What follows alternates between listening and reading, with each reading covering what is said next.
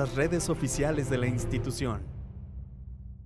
En este momento, las 9 en punto. Las opiniones vertidas en el siguiente programa son responsabilidad de quien las emite y no representan necesariamente el punto de vista de la Universidad Autónoma de Aguascalientes. Prospectiva 94.5. Un espacio para analizar el entorno político, social y económico de la mano de los profesionales. Prospectiva 94.5. Comenzamos.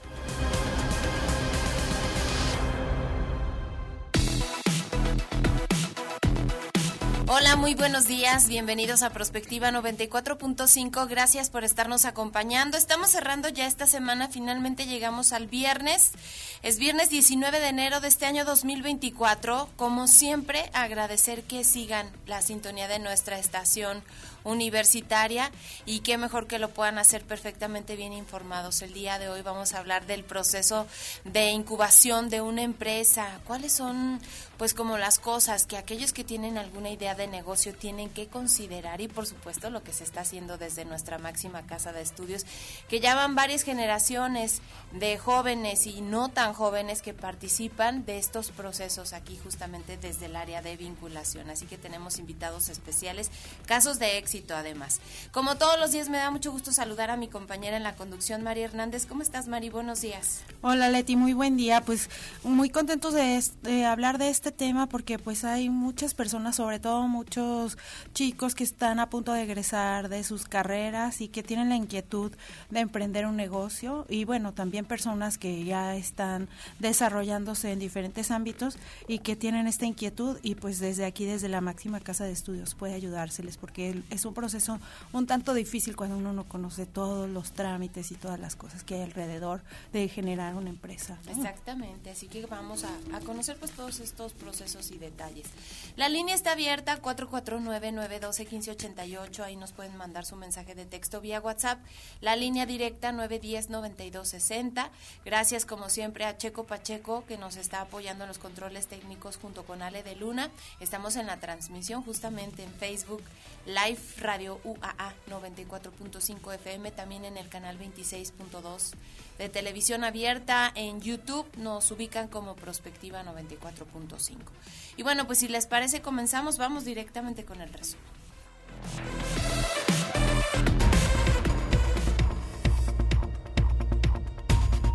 Finalizar el periodo de precampañas en Aguascalientes se dieron pues algunos anuncios y definiciones de candidaturas. Efectivamente, lo que ya le habíamos informado en este mismo espacio, la directora del Instituto de Educación de Aguascalientes, Lorena Martínez, anunció que será en movimiento ciudadano en donde se participe políticamente, aunque no ha definido si su posición será solo por mayoría o tendrá también un lugar en la lista de plurinominales, que creo yo que sí va a estar en Seguramente será así, porque de, lo contrario, pues no parece que tenga tantas posibilidades, de acuerdo a las últimas votaciones en el Estado, pues Movimiento Ciudadano en realidad no representa, digamos, una de las fuerzas políticas muy más muy importantes.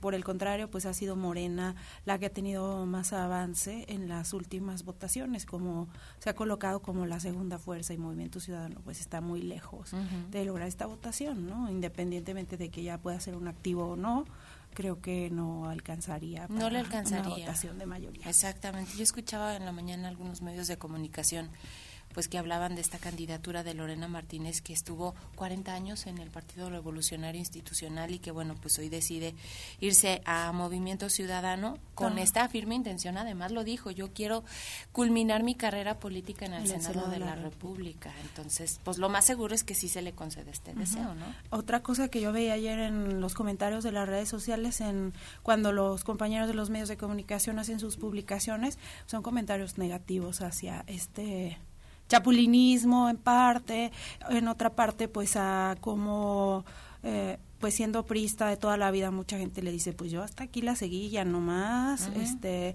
tampoco concuerda con la con la juventud que promueve movimiento ciudadano o sea esos y otros comentarios más no muy positivos para para Lorena Martínez. Exacto. Bueno, por su parte, dentro del PAN se dieron los registros de Juan Antonio Martín del Campo, que hay quien dice esto fue como un premio de consolación, toda vez que pues la dirigencia apoya a Leo Montañez para su reelección y bueno, parece que Toño Martín del Campo va a tener que seguir esperando y María de Jesús Díaz Marmolejo como precandidatos ambos al Senado, así como Mónica Becerra y Paulo Martínez para los distritos 2 y 3 federales, respectivamente. También anunciaron los blanquiazules que Elizabeth Martínez, Enrique García López y Salvador Pérez estarán en las listas de representación proporcional. Y con el fin de las precampañas, el día de ayer se presentaron los cierres precisamente de esta de este proceso de los precandidatos a la presidencia de la República. Claudia Sheinbaum realizó su acto de cierre en el Monumento a la Revolución en la Ciudad de México, donde se vio por primera vez desde el proceso interno de Morena a Marcelo Ebrard. Ayer veíamos al canciller con su camisa color tinto, ¿no? También estuvieron Adán Augusto López, Ricardo Monreal, Manuel Velasco del Partido Verde Ecologista y el petista Gerardo Fernández Noroña, que fueron quienes compitieron en el proceso interno. En el presidium destacó también la presencia de Omar García Harfush a la espalda de la, de la precandidata y la ausencia en el presidium justamente de Clara Brugada, quien estaba entre el público asistente y no pues entre los invitados destacados, ¿no? Sheinbaum ah, destacó que la unidad destacó la unidad del movimiento que es innegable, pues estaban ahí con ella todos estos personajes y destacó la división interna de la derecha sustentada en el incumplimiento de pactos sin escrúpulos, refiriéndose específicamente al tema que ya hemos hablado aquí de Marco Cortés y este acuerdo que publicó desafortunadamente, ¿no? Y expresó también su reconocimiento al presidente López Obrador y lanzó vivas al presidente al final de su discurso, ¿no? Que hay que considerar que él, pues, es el principal activo finalmente de esta campaña. Por su parte, Xochil Gálvez, la abanderada del Frente Opositor, hizo su cierre en Acámbaro, Guanajuato, en donde destacó que combatirá al crimen organizado y no echará la culpa a los actores del pasado, incluso a AMLO, quien ha dado abrazos a los delincuentes y balazos a los ciudadanos, lo dijo.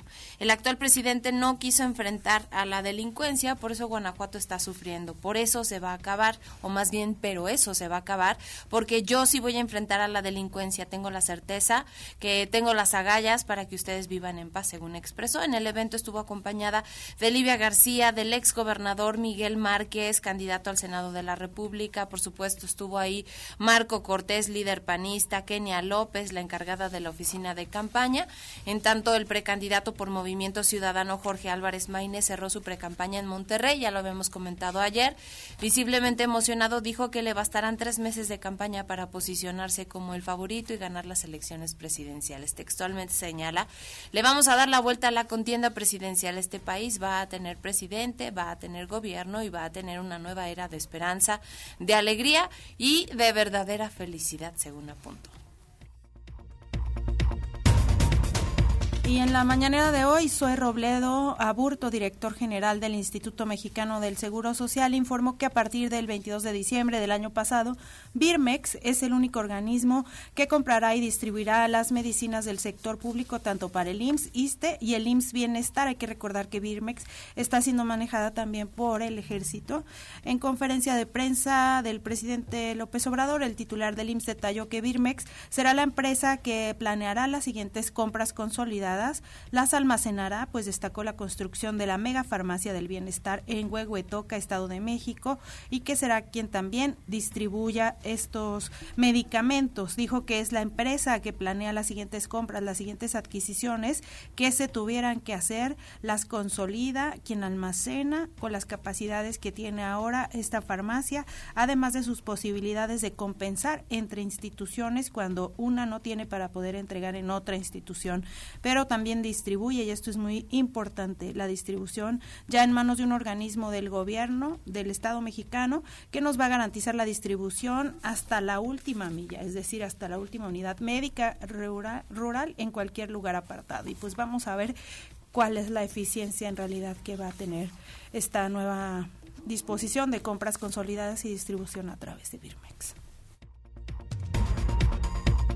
En información internacional, el gobierno de Países Bajos anunció este viernes la muerte de un bebé de nacionalidad neerlandesa en el ataque con misiles perpetrado esta semana por la Guardia Revolucionaria de Irán contra la ciudad de Erbil, la capital de la región de Kurdistán iraquí, y convocó al embajador iraní para pedirle explicaciones. La ministra de Exteriores, Hanke Brunslot, explicó eh, que pues habló hoy con su homólogo iraní para pedirle aclaraciones sobre la muerte de un niño neerlandés en los ataques de Irán en Erbil y convocó al embajador ah, de Irán ante Países Bajos. La muerte de un niño pequeño, dice, menos de un año, además, es verdaderamente desgarradora. Nos solidarizamos intensamente con la familia y con las demás víctimas de este ataque. Estamos brindando asistencia consular a la familia durante este momento difícil.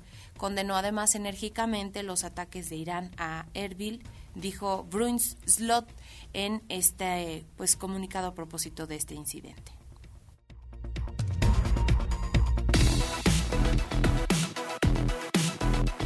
Comunícate al WhatsApp al 449-912-1588.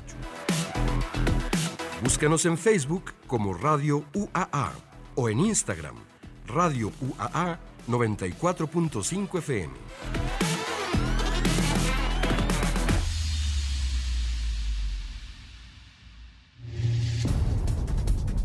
La carrera del emprendimiento es un desafío, especialmente si no se tiene experiencia a un cierto nivel de educación financiera. Antes de lanzar un nuevo negocio al mercado, los emprendedores deben pasar por distintos procesos, desde el análisis del mercado a la elaboración de un plan de empresa o a la obtención de inversores, socios y financiación. Esta primera fase del emprendimiento resulta vital para poder transformar las ideas de negocio en proyectos sólidos y apoyarse en el ecosistema. En este marco, las incubadoras pueden ser de gran ayuda para los emprendedores. Incubadoras son organizaciones que ofrecen ayuda a los emprendedores para que desarrollen sus ideas de negocio. Estas entidades se caracterizan por proporcionar apoyo y asesoramiento a las iniciativas que tienen potencial para salir al mercado.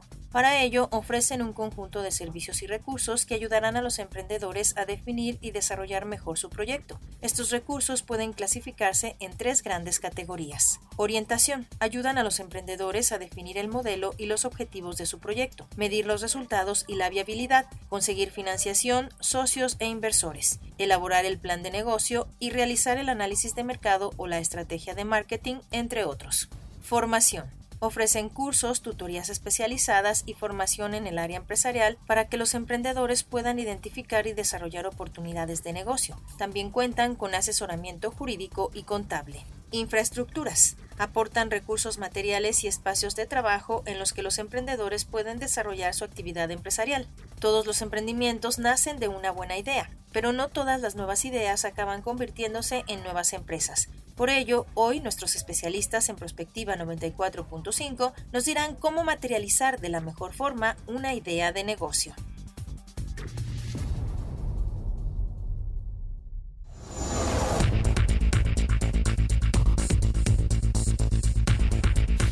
Ya son las 9 de la mañana con 13 minutos y bueno, ya escucharon ustedes el tema el día de hoy, es la incubación de empresas y el emprendedurismo y agradecemos muchísimo la participación de nuestros invitados, en primera instancia el maestro Jorge Verdín Quesada, él es encargado de la unidad de negocios y la incubadora de empresas de nuestra máxima casa de estudios.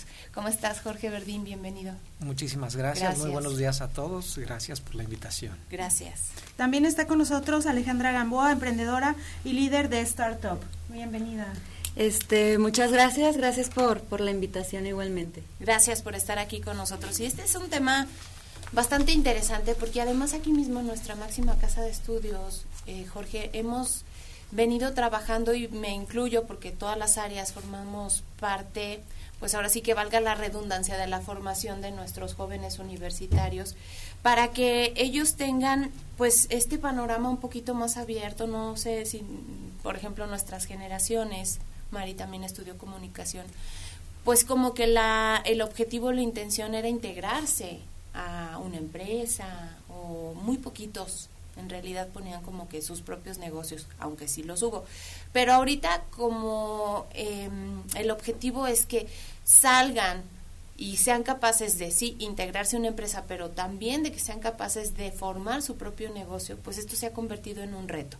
Y nuestra máxima casa de estudios tiene varias áreas, en, entre ellas la que tú encabezas aquí en nuestra institución, que están justamente enfocadas en darle a conocer a todos aquellos que tienen una idea de negocio, pues ahora sí que todo el panorama de lo que se viene, porque además es un, es un desafío hoy día, ¿no? Sí, afortunadamente los tiempos han cambiado.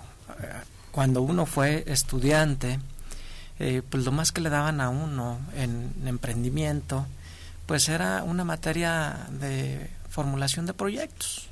Y era lo más, a lo más que aspiraba uno en la carrera. Y bueno, pues las instituciones eh, han hecho esfuerzos, eh, las instituciones universitarias, pues para eh, desarrollar modelos o desarrollar infraestructura que le permita a los jóvenes pues tener mucho más herramientas y mucho más posibilidades de éxito en el futuro. Eh, si analizamos cómo era la cultura incluso eh, de nuestros papás, de nuestros abuelitos, pues normalmente nos decían, tienes que ir a la universidad, graduarte y tienes que encontrar un buen trabajo. Y entonces la óptica y la expectativa era que uno se jubilara dentro de una empresa.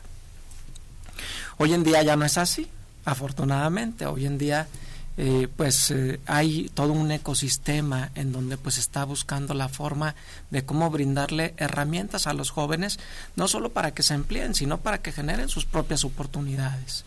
Y eso cambia las reglas del juego al final del día. Luego yo les eh, soy muy incisivo con nuestros estudiantes. Les digo, miren, qué bueno que se estén preparando, qué bueno que se estén haciendo muy competitivos en su disciplina, qué bueno que van a tener oportunidad de ser licenciados, qué bueno que van a tener oportunidad de ser ingenieros, pero busquen la forma de cómo en una de sus materias logren desarrollar un proyecto que les cambie la vida de una forma propositiva a ustedes y su comunidad. Eh, cualquier carrera tiene alrededor de 50 materias. Luego yo me pregunto, ¿en serio? Eh, ¿No habrá 3, 4, 5 proyectos que les cambie el futuro de una forma positiva?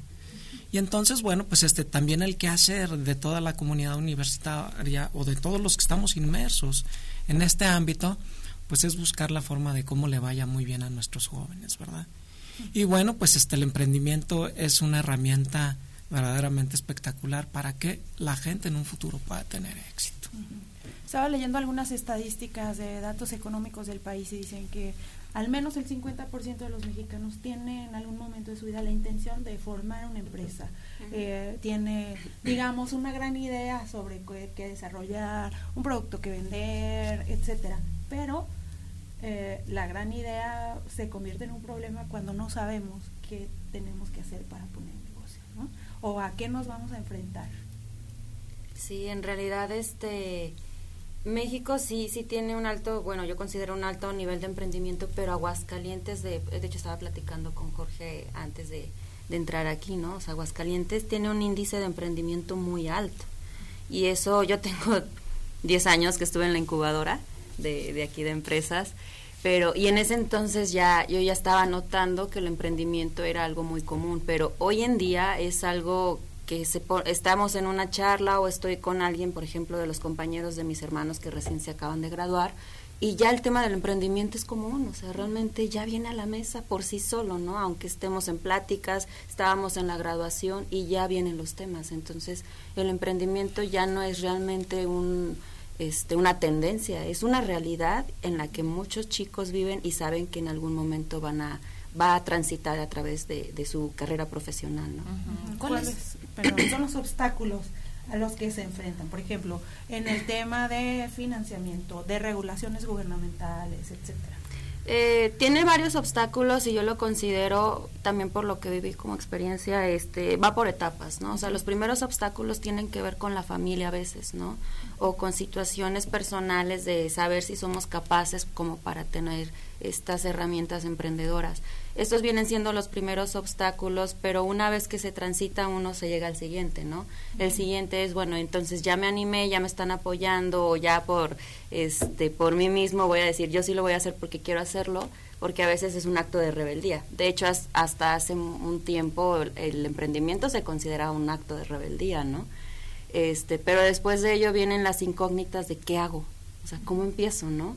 Este, yo no sé nada de, de negocios, yo no sé nada de emprendimiento, este, y lo primero que y de verdad esto, esto lo, lo, puedo firmar como estadística, ¿no? Lo primero que quieren hacer los chicos cuando emprenden es buscar a un diseñador que les haga su logo. Es lo primerito.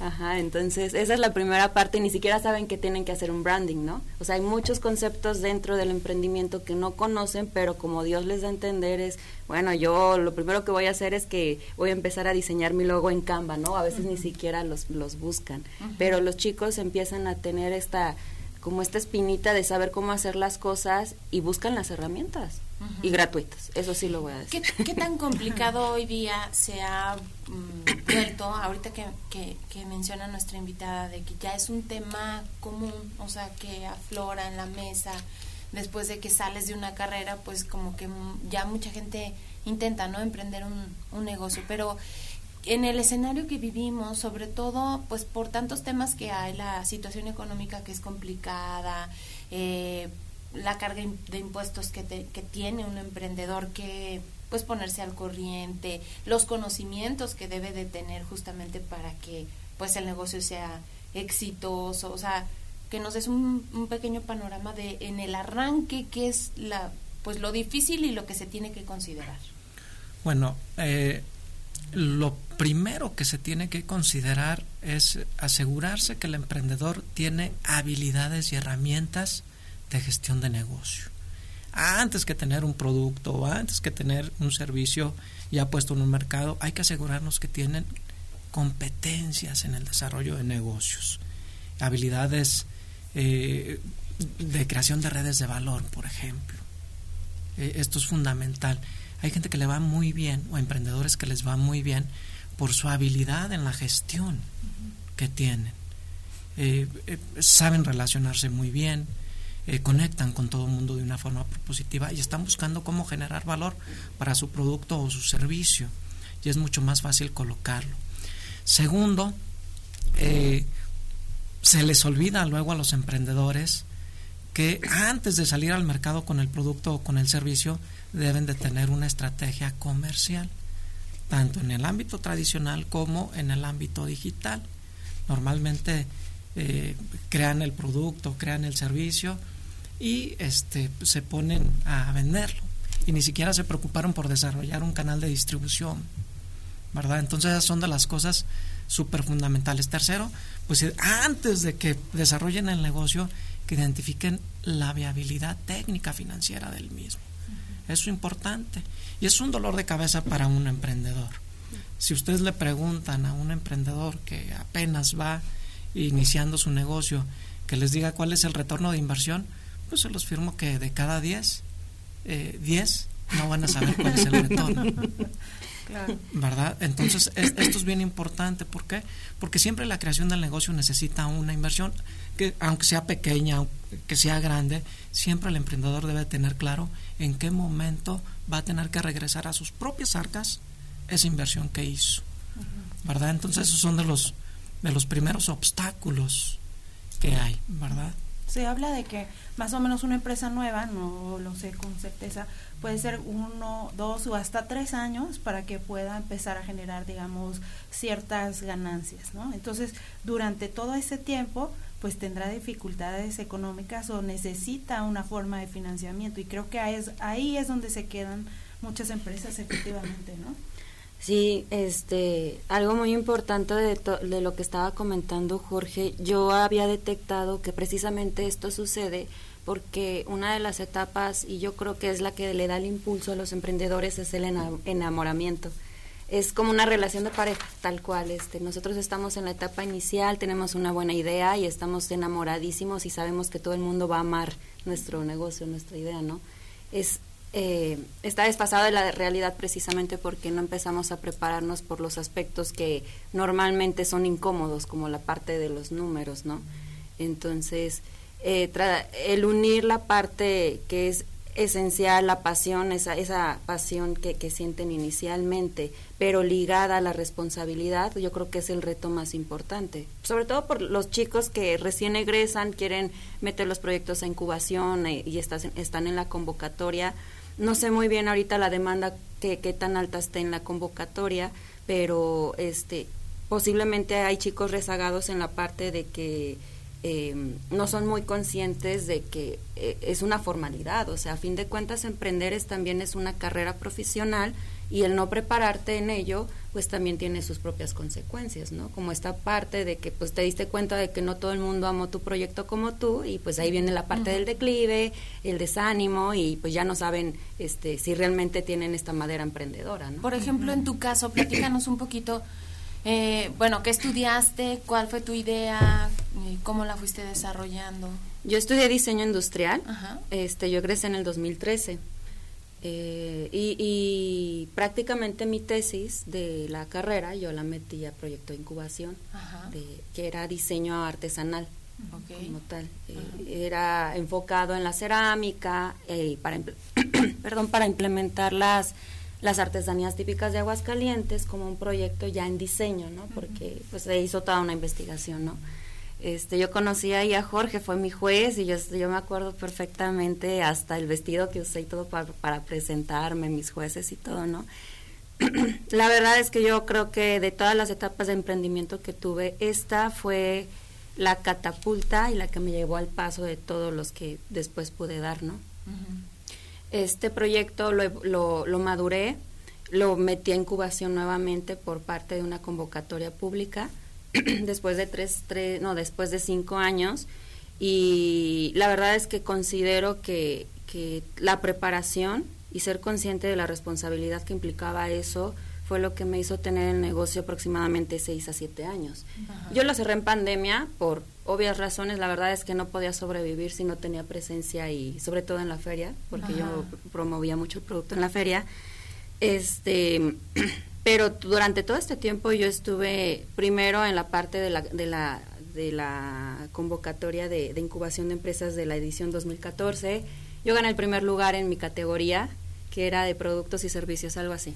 tenía otro nombre, pero era de productos y servicios, gané el primer lugar, este, y no, yo me ahí, yo ahí me fui como, como dicen, como gorda en tobogán, ¿verdad? de ahí ya no paré, yo tengo los, desde el 2013, emprendiendo.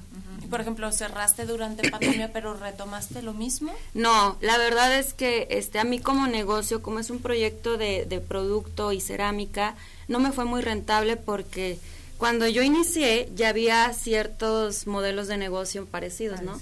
Pero a mitad del camino ya era un mundo de competencia, o sea, era increíble la competencia y muchos eran egresados de aquí y muchos estuvieron en la incubadora. Entonces yo decía, ya no tengo cómo competir. Este, yo opté por otro camino, ahorita ya está muy ligado al ecosistema emprendedor empresarial, networking y también al financiero de inversiones. O sea, yo me fui por otro lado por completo pero creo que mi escuela principal, agradezco mucho a mi, a mi universidad, pero mi escuela principal sí fue el emprendimiento y todo lo que he aprendido desde, desde la incubadora de empresas desde aquí, la verdad. ¿Cómo les ayudan ustedes a, a, los chicos a que vayan, digamos, primero siendo realistas con sus proyectos, que vayan aterrizando y que puedan ir dando paso a, paso a paso y para que cuando salgan de la incubadora realmente tengan un proyecto que es viable? Eh, bueno, nosotros tenemos ya un proceso de incubación eh, probado que funciona si lo siguen eh, y se basa básicamente en tres ejes fundamentales. El primero, el desarrollo de habilidades y competencias empresariales. Esto lo logramos a través de capacitación continua, semana tras semana, semana tras semana, durante un periodo de alrededor de seis meses. el segundo eje que tiene que ver con el desarrollo del negocio propiamente, eh, todo el modelado, todo lo que tiene que ver con la estrategia, eh, todo lo que tiene que ver con el análisis, la investigación, eh, y se pone propiamente en un modelo y en un plan de negocio propiamente. Y el tercer eje que tiene que ver propiamente con procesos de vinculación. Nosotros vamos acercando a los emprendedores, a las instituciones públicas y privadas, para efectos de que aquellos que necesiten financiamiento, pues puedan acceder a él. Nosotros somos una lucecita en el camino y pues los vamos vinculando. Entonces, eh, son seis meses de trabajo exhaustivos. Luego si los vemos que, que dicen, bueno, es que nos traen trabajando y trabajando y trabajando. Pero bueno, pues eso, eso es lo, lo, mínimo que se tendría que hacer en el, en el proceso. ¿Por qué? Pues porque el, el, emprender es un trabajo de 24 horas. Y esa es la forma de cómo también nos vamos acercando a la realidad. De todas formas, si decidieran nuestros profesionistas incorporarse a la vida profesional laboral, pues de todas formas tendrían que trabajar. E incluso, yo siempre lo he dicho y siempre lo voy a sostener, el emprendimiento y la creación de empresas es el mejor plan de retiro que conozco. No conozco otro mejor, con gobierno corporativo, que se desarrolle una empresa con gobierno corporativo. ¿Por qué? Pues muy sencillo, si usted desarrolla una empresa con gobierno corporativo, la misma empresa va a ser quien lo va a sostener en la última etapa de la vida, en donde ese ser humano está en una etapa muy vulnerable. Si decide emplearse y pasan sus 40 años, 45 años de su vida productiva, pues a lo más que va a poder aspirar es a una pensión del 35% de lo que esté ganando en su salario. Entonces es el, es el mejor vehículo que yo conozco para que la gente se pueda retirar de una forma muy digna en la parte económica. Bien, son las 9 de la mañana con 30 minutos, 31 minutos. La línea está abierta, 449-912-1588. Tenemos que hacer una pausa, pero regresamos con más del tema. No se vayan.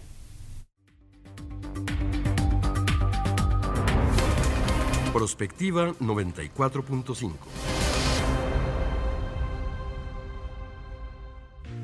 Radio UAA 94.5 FM. ¿Qué sucedería si nos integráramos y propusiéramos? Cambiarían las cosas. Generemos cultura participativa y conozcamos bien nuestro entorno. Las necesidades, los derechos y las responsabilidades que como ciudadanos tenemos. Infórmate, acércate a nosotros. Todos tenemos la voz. Ahora nos toca plantear. Fomentemos la democracia. Hagamos que suceda. Construyamos ciudadanía. Instituto, Estatal, Electoral de Aguascalientes. Existen distintas versiones de México. El México de los creadores, el México de quienes se esfuerzan, de quienes quieren llegar lejos, de quienes estamos unidos.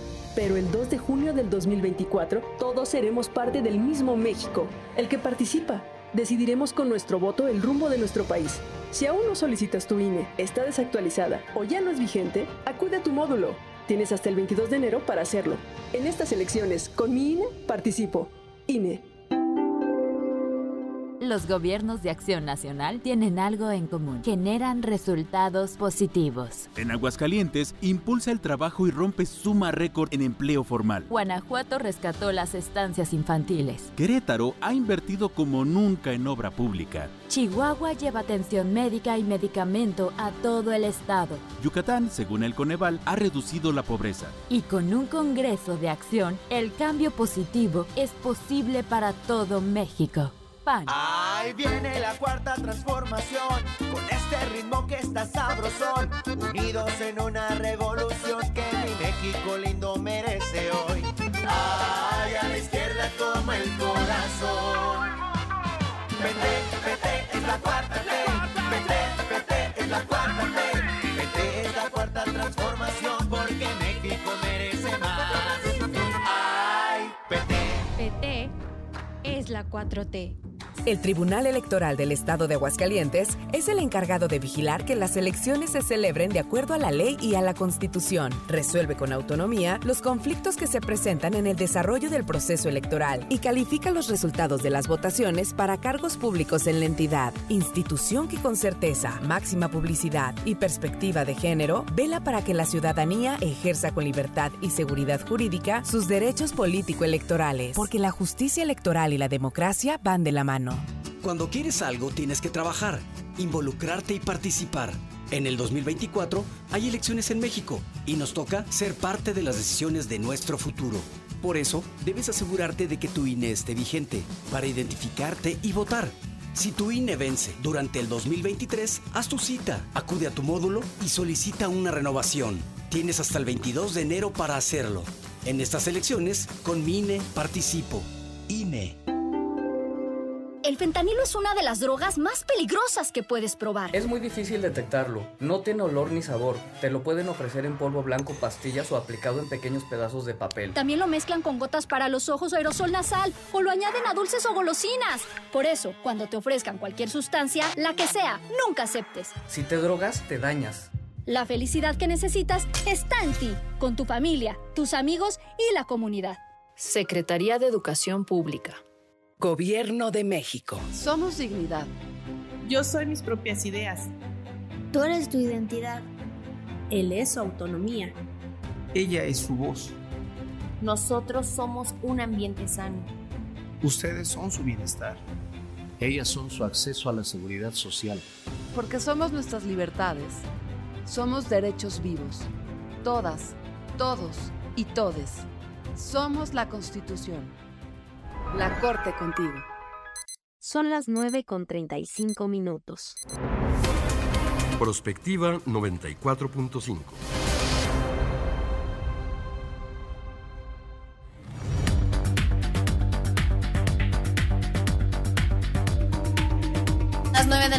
con 35 minutos estamos aquí platicando a propósito de la eh, incubación de empresas, el emprendedurismo y tenemos invitados especiales. Está con nosotros el maestro Jorge Verdín Quesada, que es el encargado de la unidad de negocios y la incubadora de nuestra máxima casa de estudios y también invitada Alejandra Gamboa, emprendedora y líder de Startup, que nos ha compartido un poco eh, pues tu experiencia desde el trabajo que hiciste de tesis, Alejandra, hasta pues cómo evolucionaste tu idea, tu participación en la incubadora de esta institución, pero también te fuiste al sector público. Y bueno, pues es como un, un proceso y lo he escuchado de ti mismo, Verdín, que hay quienes llegan con una idea de negocios y resulta que en el proceso se va transformando y al final terminan con otro proyecto a lo mejor muy distinto de lo que eh, pues querían arrancar en un principio, que fue en parte lo que sucedió contigo, que iniciaste con esto de las artesanías aquí en Aguascalientes.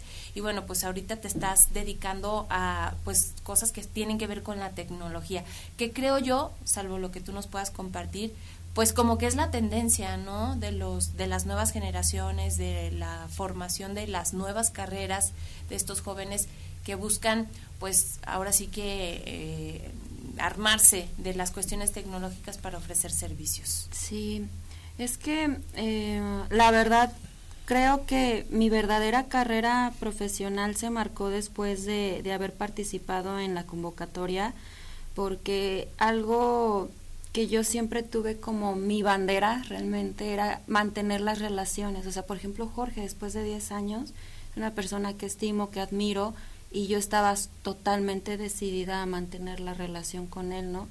Este, este grupo de personas que tú eliges eh, tener alrededor de ti, independientemente de que si fueron tus maestros, mentores, amigos, eh, lo, lo que sea, te van guiando en cómo es prácticamente el proceso que vas a, bueno, más bien como la, el fin que vas a tener como emprendedor. Yo sabía que era emprendedora, yo sabía que eso nadie me lo iba a quitar, lo descubrí perfectamente bien cuando, cuando me dijeron que tenía el primer lugar, ahí yo dije, uy, de aquí ya no paro, ¿no? este, pero yo creo que fue toda, fueron todas estas personas las que me, me ayudaron a entender cuál era el camino realmente. No me cerré, eh, no me cerré en absoluto y yo sabía que la actitud de servicio y ayudar a otros emprendedores iba a ser la finalidad. El cómo, pues iba a ser ya la cuestión, ¿no?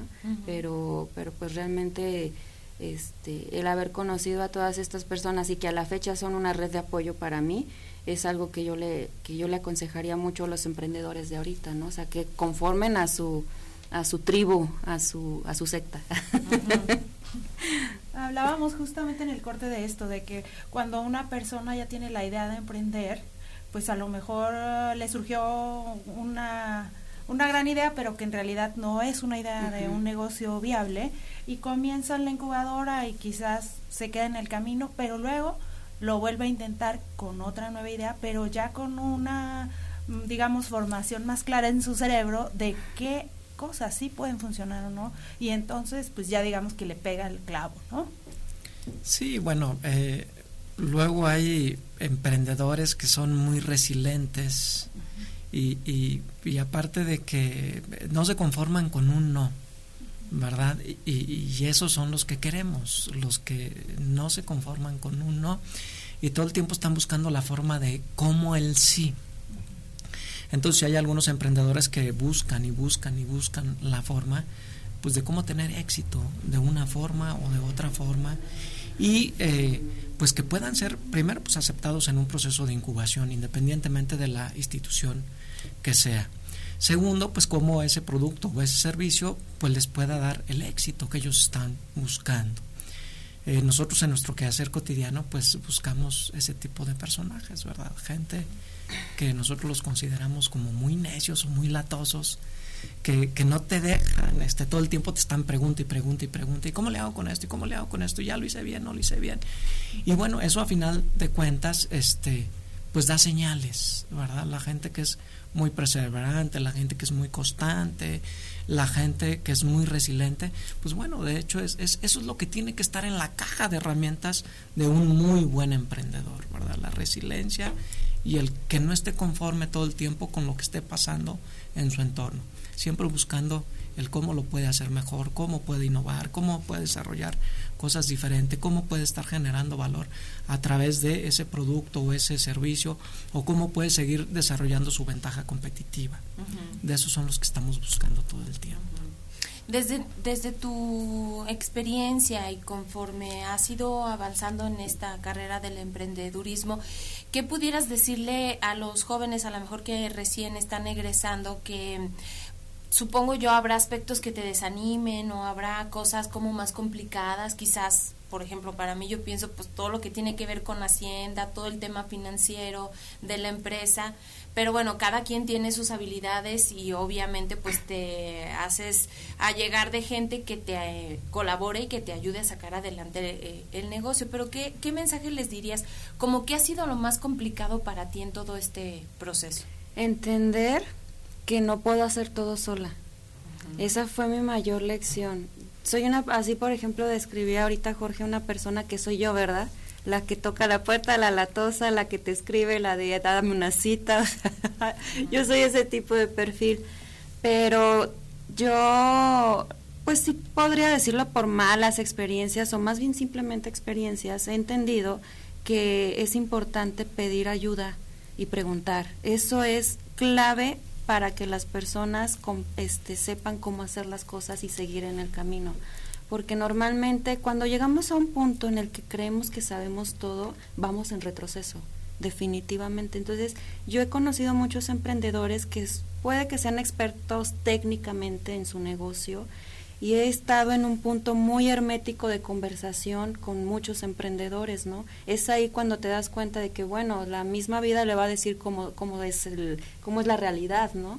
Pero ese es como el, mejor consejo que yo le puedo dar y más a una, a una edad tan temprana en el que creen tener el como el, el, ¿cómo se dice? La última palabra, porque es muy común ese tipo de ego en esto, en una edad, en una edad joven que si no preguntan y si no se apoyan de personas que sí saben hacer otras cosas que ellos no, ahí sí se las van a ver muy difícil, muy, muy difícil, porque no puede ser el contador, no puede ser el gerente, no puede ser el administrativo, o sea, no puedes hacer absolutamente todo de tu negocio y sí tienes que ver cómo los demás también ganen. O sea, porque también viene la parte de la ambición, ¿no? O sea, ser ambicioso es muy bueno, pero ya caer en un punto en el que quieres todo para ti, cuando es un pastel completo, pues ahí también es un, es un grave error, ¿no? Creo que tiene que ver con el tema de la humildad, del ego, etcétera. Siempre me voy por estos temas, eh.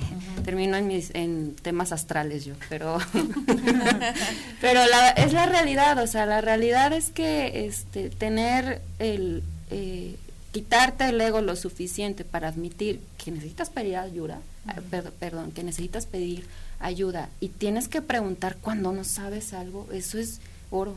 Y la gente lo ve, o sea, o sea, te acercas con algún tipo de directivo, algún servidor público, y si tú llegas con la humildad y preguntas algo, la gente aprecia muchísimo eso, muchísimo, y eso es algo que se le queda a las personas el día de mañana para abrirte una puerta o para querer ayudarte.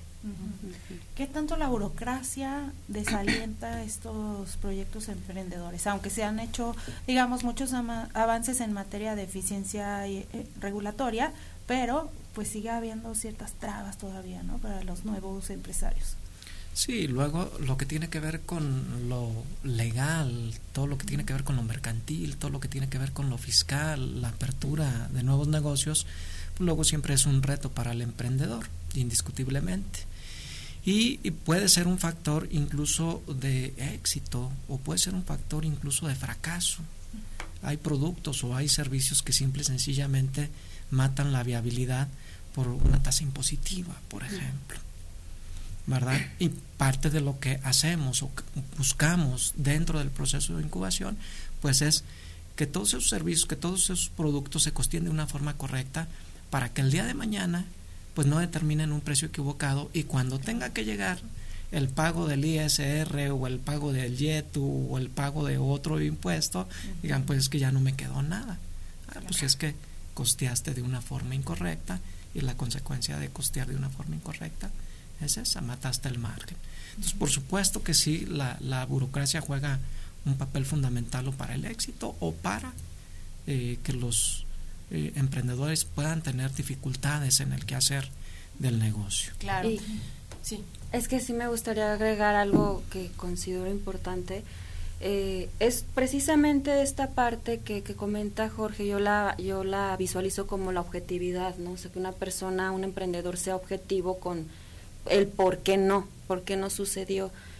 No, lo, no les miento, creo que fue antier, estaba así con un grupo de muchas mujeres, que muchas son emprendedoras, y es el típico, pues es que ya están elegidos, ya saben a quién van a poner y, todas estas cosas, o sea, de cuando se trata de convocatorias, incluso en convocatorias como, la, como las que están aquí ahorita en, en la autónoma, ¿no? Pero eh, la, la yo, yo he visto y soy también parte de alguien que de, de alguien que ha salido en convocatorias de forma positiva públicas de gobierno etcétera sabiendo que yo no tenía mis relaciones y todo eso no este ahí yo quería hacer esa mm, como como ese inter para decirles que no tiene nada que ver el hecho de que si es gobierno, que si es la universidad, etcétera. O sea, si pierden la objetividad y se van por el, la misma, el mismo pitch de, ay, pues es que ya tienen elegido a alguien, en vez de ver realmente qué fue lo que detonó el que no te eligieran como proyecto, ahí se empiezan a también a, a tener muchas trabas y, y los chicos empiezan a tirarle a todo el mundo, ¿no? Y, por, y ellos son los que tienen la culpa y mi proyecto estaba bien, mi proyecto es bueno, mi proyecto esto, ¿no? Se pierde la objetividad creyendo que era porque fue una cuestión de favoritismo y no es así. Ok, y bueno, eh, justamente está abierta la convocatoria para que la gente que esté interesada pueda participar, si nos puedes platicar cuáles son los requisitos y sobre todo cuál es el proceso para que estén conscientes de cuánto tiempo van a tener que invertir, a qué se van a enfrentar, quiénes los van a capacitar, todo esto. Sí, eh, bueno, ¿qué, les pedimos a todos aquellos que tienen una idea de negocio o que tienen el sueño de crear una empresa? Bueno, de entrada que haga su registro en el portal de la incubadora. El portal es vinculación.uaa.mx diagonal incubadora. Que acceda, eh, que baje los lineamientos de la convocatoria. Es algo muy sencillo, simple, darle un vistazo a la convocatoria. Pero en resumen, le vamos a pedir que eh, eh, nos elabore un video con una duración máxima de tres minutos, en donde básicamente nos diga cinco cosas. La primera, en qué consiste la idea de negocio. Lo segundo, que nos indique cuál es la propuesta de valor. La tercera, que nos indique qué tipo de recursos necesita, tanto en lo material, en lo económico, en lo humano. Cuarto, que nos diga eh, por qué considera que puede ser viable o por qué considera que es una gran idea de negocio y finalmente por qué tendría que ser aceptado en la incubadora de empresas. Eh, este video recomendamos que lo pongan en una plataforma como YouTube en donde pues el comité evaluador pueda tener acceso a él y por qué pedimos un video bueno pues de una forma simple es mucho más fácil para un evaluador ver en video que ver el, el, llenado del formulario. Luego el emprendedor no comunica de una forma correcta lo que, lo que se escribe. y sin embargo en el video sí puede proyectar esa idea de una forma mucho mejor. La convocatoria va a estar abierta hasta el día primero de marzo. Hay tiempo suficiente para que se pueda postular. Entonces, pues es un momento ideal. Si usted tiene el sueño de generar su propio negocio y generar sus propias oportunidades, pues yo le recomiendo que haga el intento de incubarse. Por una simple y sencilla razón. Mire, revisando las estadísticas eh, de la Secretaría de Desarrollo Económico, de cada 10 eh, empresas que se generan a nivel nacional, solamente en el primer año de vida sobreviven 7. Y para los 5 años de que se generó esa empresa ya desaparecieron 7. Entonces el índice de mortalidad es excesivamente alto. Y hay estadísticas que nos dicen lo contrario. Cuando se incuban los proyectos, normalmente de cada 10 proyectos que se incuban, al paso de 5 años, siguen sobreviviendo entre 7 y 8. Entonces eso nos, nos comprueba que efectivamente los procesos de incubación funcionan por una simple y sencilla razón. Eh, porque se define una estrategia desde un inicio y se define muy bien cuál es la ventaja competitiva y hay un horizonte en el tiempo. En muchas de las ocasiones eh, el emprendedor no es capaz ni de desarrollar una visión en corto plazo, ya no pensemos en largo plazo. Parte de lo que se hace en los procesos de incubación pues es definir claramente los horizontes del tiempo del desarrollo del proyecto y todos los mecanismos que se tienen que asegurar para que eso suceda en un tiempo determinado. Entonces, yo insisto, si usted tiene el sueño de crear su propia empresa, pues este es el momento ideal. Ingrese al portal de la incubadora, revise la convocatoria. Es un registro muy sencillo, muy simple. A lo mejor lo único que le puede dar un poco de complicación es la elaboración del video, pero pues vivimos en el mundo digital. Este ya hoy en estos tiempos eh, es eh, muy habitual que podamos hacer un video con un teléfono sin ningún problema. Entonces, incluso... Oye, ¿y qué van a aprender? ¿Quién los va a capacitar? ¿Cómo está este proceso? ¿Cuánto dura? Eh, el proceso de incubación tiene eh, una duración de seis meses y eh, empezaríamos por ahí del día 9 de mayo, terminaríamos por ahí el 31 de octubre y son seis meses exhaustivos de capacitación y de desarrollo de negocio. ¿Qué tipo de capacitación se le brinda en el camino? Bueno, todo lo que tiene que ver desde lo mercantil, lo legal, lo fiscal, este, lo que tiene que ver con el mercadeo, la inteligencia de mercados, el desarrollo de la estrategia comercial, eh, eh, lo que tiene que ver con la imagen corporativa o lo que se tendría que desarrollar dentro de el negocio como su imagen, como su rostro de negocio, incluido el mismo prototipado o lo que se conoce como los, como los MVPs o los productos mínimos viables, los servicios mínimos viables.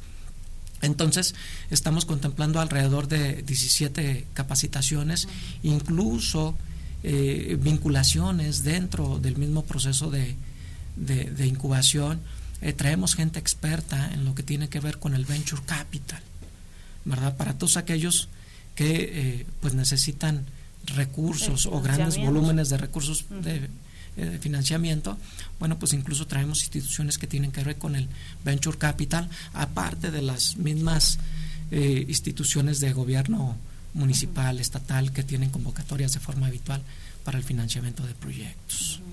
Creo que lo que decía sobre la sobrevivencia de las empresas lo relaciono mucho con lo que decía al principio Ale, que todo el mundo cuando piensa en un negocio piensa en mi logo, cómo lo voy a proyectar, cómo voy a presentar mi producto, pero no en realmente el fondo de todo lo demás que necesita una empresa y que tiene que ir primero antes del branding de un producto o de un negocio, ¿no? Sí, creo que es muy, muy importante, es indispensable que para emprender tengas un plan de negocios. Eso es totalmente, al menos como escuela, o sea, de verdad este no es es junto con pegado emprender es con pegado del plan de negocios más si eres un emprendedor de este de si es de nueva creación todo lo que estás haciendo. Hay demasiadas cosas que todavía no conoces. Es volver a estudiar, es volver a hacer algo, o sea, volver a involucrarte en algo, pero es algo que precisamente tú ya tomaste una decisión, ¿no? De emprender.